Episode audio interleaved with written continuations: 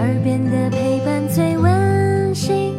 闭上眼，想象着自己住在美丽的童话故事里。丸子妈妈讲故事。动物绝对不应该穿衣服。作者：朱蒂·巴瑞特，绘画：罗恩·巴瑞特，沙水灵翻译。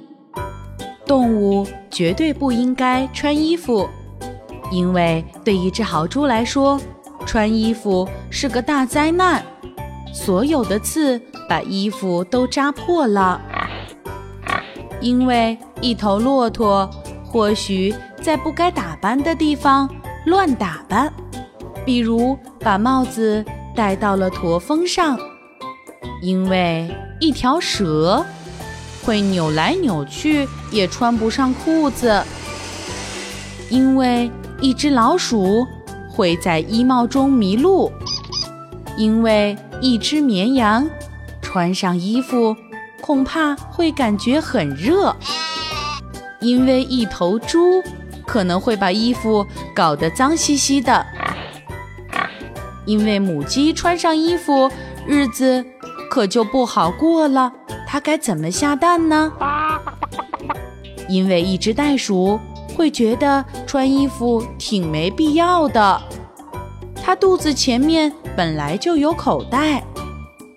因为一只长颈鹿穿戴整齐会显得很傻气，那么长的脖子，它要戴多少条领带呢？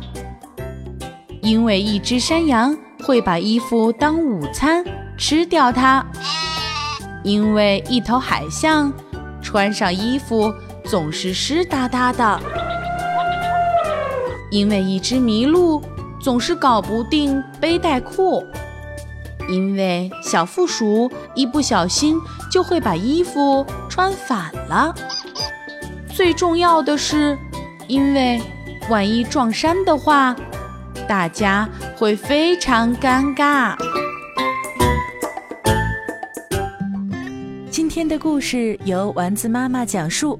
如果你喜欢，欢迎添加丸子妈妈的公众微信号“丸子妈妈讲故事”。宝贝儿，我们该睡觉了。天上挂着小星星，耳边的陪伴最温馨。闭上眼，想象着自己住在美丽的童话故事里。丸子妈妈讲故事。